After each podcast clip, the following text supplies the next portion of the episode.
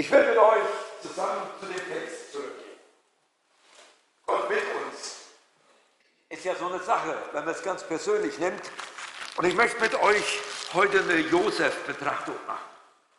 Josef war ja ein echter Jude, geboren in Nazareth. Wie Jesus auch. Viele vergessen das. Das Heil kommt von den Juden her, so steht es ja geschrieben. Und die Bibel berichtet über Josef nicht so sehr viel, aber von ihm kann ich eine ganze Menge lernen, was mit diesem Text zusammenhängt. Er war ein gottesfürchtiger Mann. Das heißt, er ist regelmäßig in die Synagoge gegangen. Hat die zehn Gebote sicherlich besser verinnerlicht wie wir. Wenn ich eine Umfrage heute machen würde, wer könnte sie nacheinander aus, aufsagen, dann würden wir sagen, naja gut, Ehebruch ist noch drin, du sollst nicht morden, ist noch drin, das, aber dann wird schon, schon schwierig. Aber es fängt ja damit an, du sollst den Herrn, deinen Gott ehren, damit geht es ja los. Wenn das nicht die Basis ist, darin lebte dieser wunderbare Josef. Richtig voll im Glauben unterwegs. Er war ein echter Israelit. Und dann kommt eines Tages seine junge Frau zu ihm, die er gerade heiraten wollte. Jetzt weiß man nicht so genau, ob die äh, Ehe arrangiert war oder nicht. Kleine Klammer auf, man hat eine Untersuchung gemacht, dass Ehen, die arrangiert worden sind, genauso glücklich sind wie die, wenn man sich die Ehefrau oder den Ehemann selbst aussucht. Wir denken ja manchmal, das, das funktioniert so nicht. Aber manchmal sind die Irren ganz clever, wenn die aussuchen. Also ich weiß es nicht, aber so war das. Und dann kommt dieses junge Mädel, man nimmt ja an, sie war 13, 14 Jahre alt, diese Maria. Nicht? Das war damals so, da wurde jung geheiratet. Und zwar vom Heiligen Geist. Und jetzt rattert das bei dem Mose komplett, äh, bei dem Josef komplett durch den Kopf und sagt, okay, was sagt das Gesetz? Das Gesetz sagt steinigen. Aber ich liebe sie doch. Das Gesetz sagt, das, das geht so nicht. Er steht komplett unter dem Gesetz des Moses, so wie es hier steht. Das Gesetz wurde von Mose gebracht. Das war die krasse Angelegenheit. Er steht zwischen dem, was die Tradition, seine Erziehung, alles, was da war, das, das belastete ihn. Und dazwischen zerreißt ihn. Er sieht dieses Mädel, das er liebt, liebt. Und dann die Frage, kann ich das überhaupt glauben? Die Story mit dem Heiligen Geist, das glaubt man ja heute noch nicht. Also eine bessere Ausrede hätte sich ja einfallen lassen können. Sie hätte ja sagen können, ich war auf dem Weg zwischen Jericho und da bin ich überfallen worden und verstanden worden und tut mir jetzt leid, das ist so. Das Einzige, was er dann meint, fliehe von dieser ganzen Sache, dann muss ich das Problem nicht bearbeiten. Machen viele von uns heute auch noch so. Wenn ein Problem so dicht ist, man, man flieht und holt sich äh, eine Flasche Schnaps. Flucht. Fluchtpunkt Alkohol. Oder man macht irgendwas anderes ganz Schlimmes. Herr Max, ich kann mit nicht. Wegen Zoom. Ach, wegen Zoom. Okay, okay, dann muss ich es doch nehmen. Ist toll, dass wir Techniker haben, die an alles denken.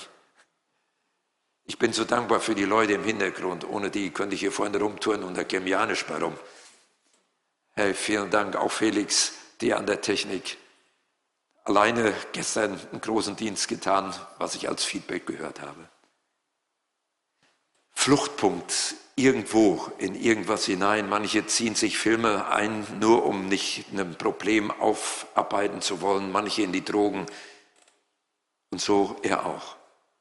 Und jetzt passiert die Weihnachtsgeschichte. Dann hat er einen Traum von einem Engel. Der kommt ihm und erklärt ihm im Prinzip die Weihnachtsgeschichte.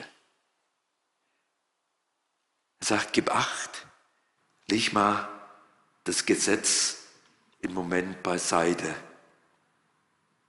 Jetzt kommt die Gnade zum Vorschein. Der, der kommt, der ist dir gnädig. Und ich habe mir gedacht, was für eine Botschaft, die er dort verinnerlicht haben muss. Man muss sich ja vorstellen, äh, Gott hat sich ihn ja ausgesucht als Familienvater für seinen Sohn. Das heißt, das sind wenigstens etliche Jahre Erziehung. Und ich frage mich, wie das manchmal ist, wenn wir äh, lernen müssen, äh, vom Gesetz wegzukommen und Gnade walten zu lassen. In ganz frommen Familien wird ja gesagt, die Kinder muss man mit der Rute erziehen. Da ist ganz viel Gesetz, aber ganz wenig Gnade. Und dann gibt es die ganz Liberalen, die sagen, also antiautoritäre Erziehung, da ist dann überhaupt nichts mehr da. Dann weiß das Kind gar nicht, was Sache ist. Und dieser Mann, der unter dem Gesetz groß geworden war, der wurde auf einmal durch den Engel an eine Position geführt, die Jesus nachher uns weitergibt und die Johannes niedergeschrieben hat hier, dass es heißt, in der Gnade zu leben. Und der erste Schritt, den er war, er nimmt Maria an und vertraut Gott, dass er nicht fliehen musste in Alkohol oder in Notsituationen hinein, sondern er konnte sich der Problematik stellen, weil die Gnade Gottes immer größer ist. Weihnachten in dieser Botschaft ist, dass Jesus gekommen ist, um die Gnade ganz groß zu machen, das Gegenteil vom Gesetz. War das Gesetz denn nicht mehr da? Es war noch da, weil Jesus ist ja gekommen, um dieses Gesetz zu erfüllen. Also ich tue die Kipper mal wieder auf. Weil dieser Text hier hat ja noch eine viel schönere Variante, die drin ist. Ich hoffe, dass ich das jetzt auch ein klein wenig so, so weitergeben kann. Weil in diesem Text wird gesagt, dass Jesus gekommen ist mit Gnade und Wahrheit. Beide Dinge gehören zusammen und ich habe mal so überlegt, wenn wir ganz wenig Wahrheit und ganz wenig Gnade hätten, wenn wir nicht mehr wüssten, was rechts und links ist, dann hätten wir großes Chaos. Keiner weiß mehr, was richtig ist, jeder macht so sein eigenes Ding. Und ach, äh, wenig Gnade heißt rüber ab. Das haben wir momentan in den Kriegssituationen weltweit. Und wir haben ja in der arabischen Gruppe ein Ehepaar, die aus Bethlehem kommen. Vor einiger Zeit hatten wir hier die, die Trauung noch während Corona-Zeit hier in der Kirche. Dann haben wir eine Zoom-Schaltung nach Bethlehem gemacht und dann saß die ganze Familie in Bethlehem äh, vor, vor dem Bildschirm äh, und wir haben die Hochzeit hier aus der Kirche live übertragen. Das ging hin oder her. Und ich habe ihn am Freitag gefragt, wie geht's deinen Eltern in Bethlehem? Sagt er, ja, Sie sind mitten in der Krise drin. Sie haben keine Arbeit mehr und Sie können sich weder nach rechts und links äußern. Da ist wenig Wahrheit. Die Lüge stirbt zuerst im Krieg, so heißt es ja. Und dann ist auch wenig Gnade, also wird gemordet ohne Ende. Und wer will denn heute noch sagen, wer recht ist und ob es einen gerechten Krieg überhaupt gibt? Diese große theologische Frage, gibt es einen gerechten Krieg, ja oder nein, die wird mit solcher Frage nicht beantwortet. Man hat Wildwuchs in jeder, jeglicher Richtung, man hat Anarchie. Und man könnte sagen, der ganz große Individualismus, was ich tue, ist immer richtig. Aber man könnte natürlich sagen, wir müssen das ein bisschen ändern, wenn durch Jesus gekommen ist Gnade und Wahrheit. Wie wäre denn, wenn viel Wahrheit und wenig Gnade da ist? Wäre ja auch mal eine sehr interessante Frage. Ja? Jesus ist ja gekommen, was, was wäre dann? Dann hätten wir Gesetzlichkeit. Dann würde ich von euch jetzt verlangen, ihr Frauen, ihr kommt demnächst immer mit einem Kopftuch. Das wäre mir ganz, ganz wichtig, weil der Apostel Paulus sagt ja, dass das ganz schön wichtig sein soll. Und ihr Männer, ich würde von euch verlangen, dass ihr alle mit einem Rock kommt, mit einem Kafka. Das war nämlich damals so üblich und die Frauen bitte alle mit Hose. Das wäre jetzt Gesetzlichkeit. Und ich würde Andreas, der die Begrüßung macht und die Glocken steuert, der müsste am Eingang kontrollieren, ob die Frauen wirklich ein Kopftuch haben. Wenn sie es nicht haben, müsste er in den Fundus greifen von einem, das liegen geblieben ist und würde es jetzt leihen, damit du hier rein darfst. Und diese Gesetzlichkeit hat ganze Gemeinden komplett zerstört. Ganze Familien sind an dieser Gesetzlichkeit zerstört worden. Auch unter dem Motto, der Vater ist das Haupt und was der sagt, das muss gesagt werden. Punkt, um, fertig und alles andere hat keinen Zweck mehr. Hier hat jeder von uns so seine Geschichte, wenn die äh, Gesetzlichkeit überwiegt. Man hat eine ganz schnelle Verurteilung. Hast du gehört, wie Schwester X oder Y, das Kopftuch war leicht verrutscht? Ob die wirklich fromm ist? Oh, und die hat keinen Pfingstknoten. Das ist für uns Ältere noch, ja, so ein Halleluja-Schwungrad. Das war immer ganz wichtig früher in alten Zeiten, ja. Äh, Knickschutzbremse haben manche gesagt, ja, aber das war schon was ganz Schlimmes. Aber äh, ver, ver, versteht ihr, es, es gibt da so, so Dinge, man hat ganz schnell verurteilt. Und ich frage mich manchmal, was würde passieren? Und ich kenne diese Geschichten, wenn da ein Mädel von der Oranienburger Straße sich vielleicht mal hier herein verlaufen würde. Mit so einem kurzen Rock, wo du gar nicht wüsstest, wo du als Mann hingucken darfst. Die Bluse ganz weit offen und würde hier hereinkommen. Was würden wir sagen? Was würden wir sagen, wenn einer total verlaust hier reinkommt? Viel Wahrheit, so gehört sich das nicht in den Gottesdienst zu kommen, nicht? Und wenig Gnade. Aber ich habe es erlebt, wie während im Gottesdienst ein Obdachloser ins Delirium gefallen ist, während meiner Predigt. Zwei von den Obdachlosen, die auch im Gottesdienst waren, sind aufgesprungen, haben sich ein Messer vom Tisch genommen, vom Frühstück, was wir später haben wollten, springt zu ihm hin und schiebt ihm das Messer zwischen die Zähne, damit er sich die Zunge im Delirium nicht abbeißt. Und zwischendrin predigst du die Liebe Gottes und das Erbarmen Gottes war da. Es hat ein Chaos ausgelöst, aber der Geist Gottes brütet über dem Chaos. Wie schön, wenn wir lernen könnten, auch mit Gnade umzugehen. Ich schaue nochmal, da wäre wenig Verständnis für das, wie es ist. Und wehe, wenn man eine Gemeinde oder eine Familie hat, wo nur die Ordnung regiert und man hat Angst vor Fehlern. Viel Wahrheit und wenig Gnade. Und hoher Standard und Perfektionismus. Da muss alles richtig laufen. In der Familie muss alles richtig laufen.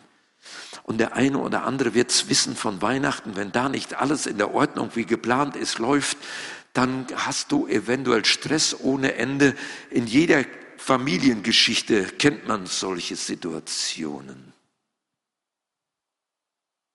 Ich habe es erzählt, wie ich meinen Vater, der Stalingrad nicht richtig verarbeiten konnte, am Heiligabend in der Kneipe versumpft ist. Der Weihnachtsbaum war geschmückt, die Familie war fertig für einen Heiligabend und ich musste hingehen in die Dorfkneipe und meinen Vater holen. Ich will euch nicht sagen, was ich über meinen Vater gedacht habe, wie ich ihn verachtet habe und wie ich mich geschämt habe. Da war viel Wahrheit drin, das gehört sich nicht, aber null Gnade. Aber es gäbe ja auch noch das andere, das wenig Wahrheit und viel Gnade. Da gehe ich jetzt schnell durch, weil das ist wesentlich einfacher zu erklären. Nicht? Das ist die Sache dann auch, wir sind so tolerant, bei uns darf man alles. Bei uns geht alles in Ordnung, kein Problem. Dann kann man ganz schnell ein Sauhaufen sein. Die Gnade wird ganz billig. Es kostet ja nichts mehr. Ich darf alles machen, spielt überhaupt keine Rolle. Ach, Gott ist ja so gut, kommen alle in den Himmel. Wir sind alle kleine Sünderlein, hat Milovic mal gesungen. Es war immer so. Die Älteren unter uns kennen das Lied noch. Ich habe ein Leben nach dem Lustprinzip. Glücklich sein und Wohlbefinden steht im Vordergrund. Und ich glaube, ich habe noch ein Ding. Und die menschlichen Bedürfnisse sind die Entscheidungskriterien grundsätzlich. Aber jetzt kommt ja Jesus in diese Welt. Er kommt für diesen Mann, der unter dem Gesetz groß geworden ist.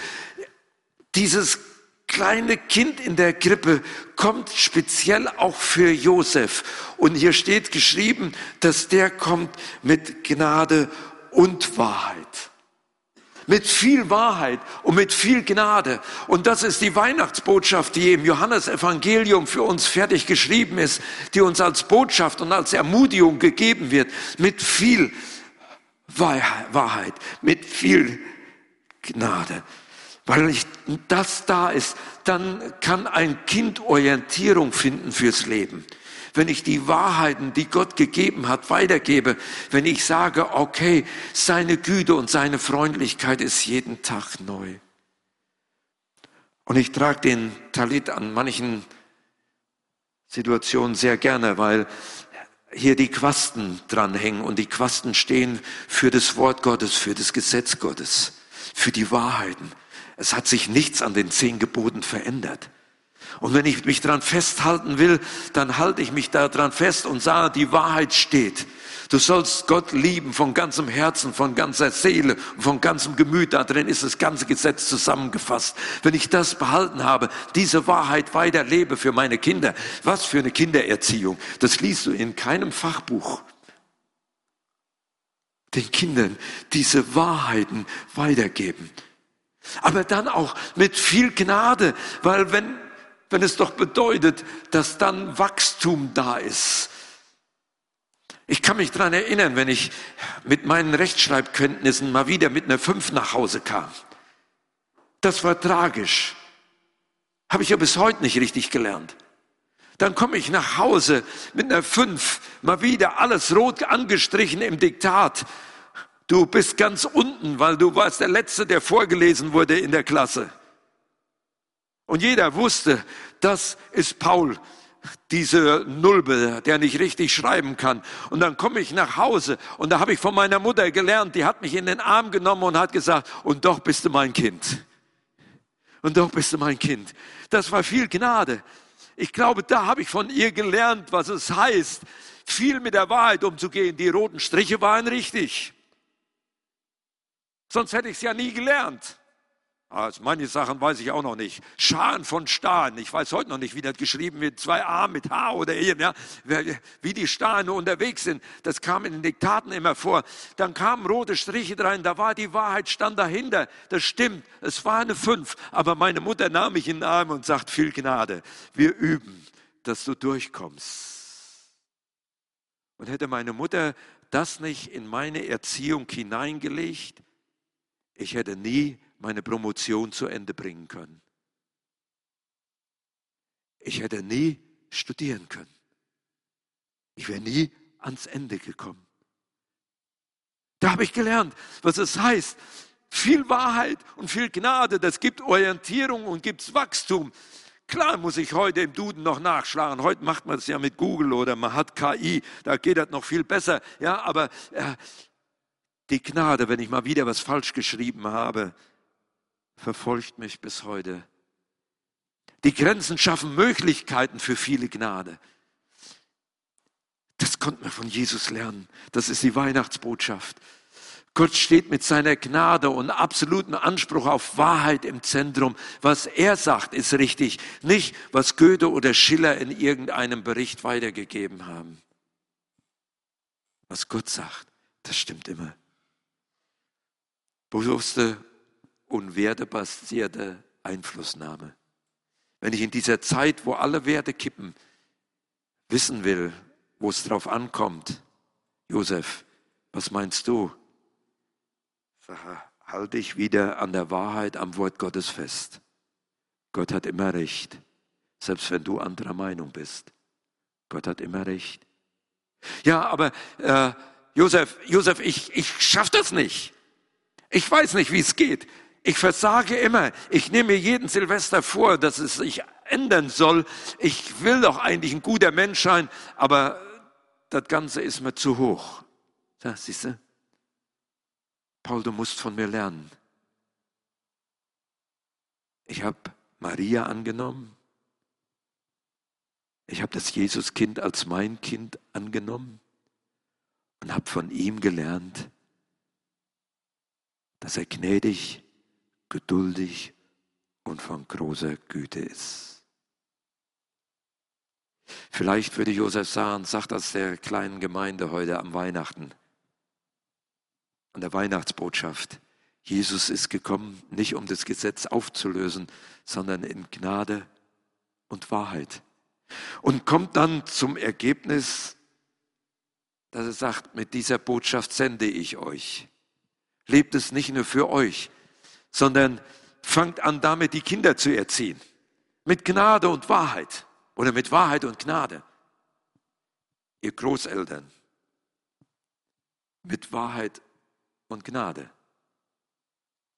Lernt das von dem Kind in der Krippe, lernt das von Josef. Vielleicht, wenn euch das nicht mehr im Gedächtnis kommt, denkt vielleicht an den Pastor, der am Weihnachten mit dem Talit und mit der Kippa hier war. Das Heil kommt von den Juden her und er gibt uns diese Botschaft in diese Zeit hinein. Und was soll ich tun? Wie geht es? Der Apostel Paulus schreibt das im Korintherbrief.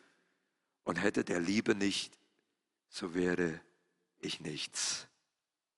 Das ist die Botschaft von Weihnachten.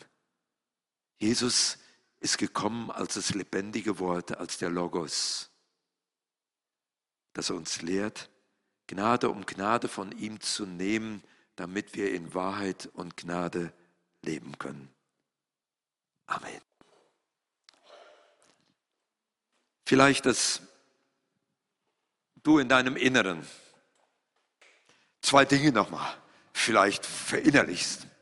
Erstens, wo hast du letzte Woche oder in den letzten Tagen mal wieder versagt? Mir fällt da sofort was ein,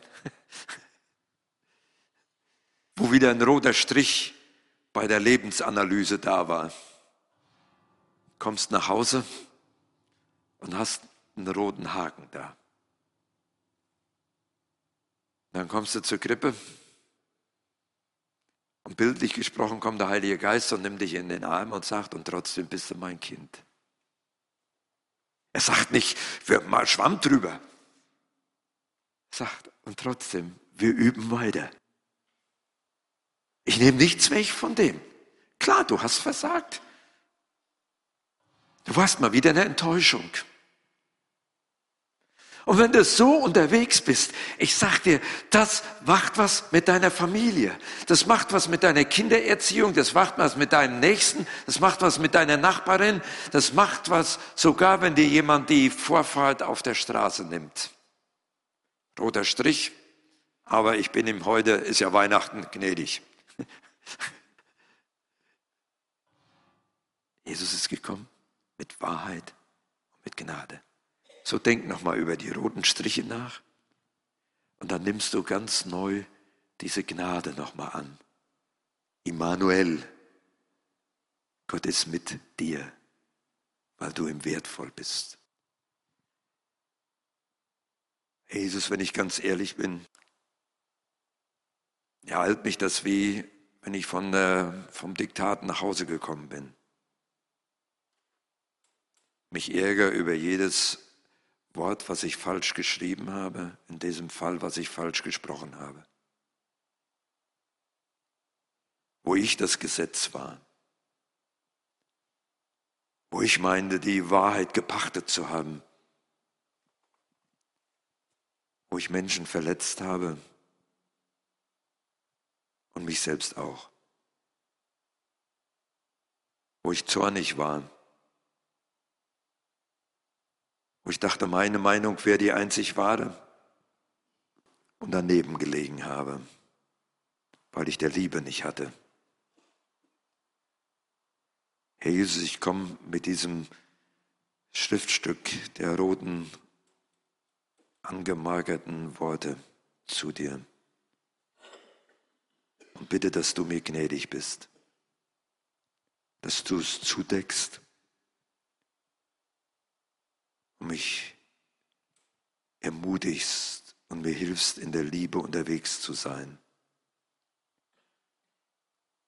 dass ich lernen kann, in Wahrheit und Gnade zu leben. In Wahrheit und in Gnade Position zu beziehen. Dass ich hinausgehen kann und kann das leben, weil du mit mir bist. Danke, dass ich das bitten darf in deinem Namen, Herr. Amen.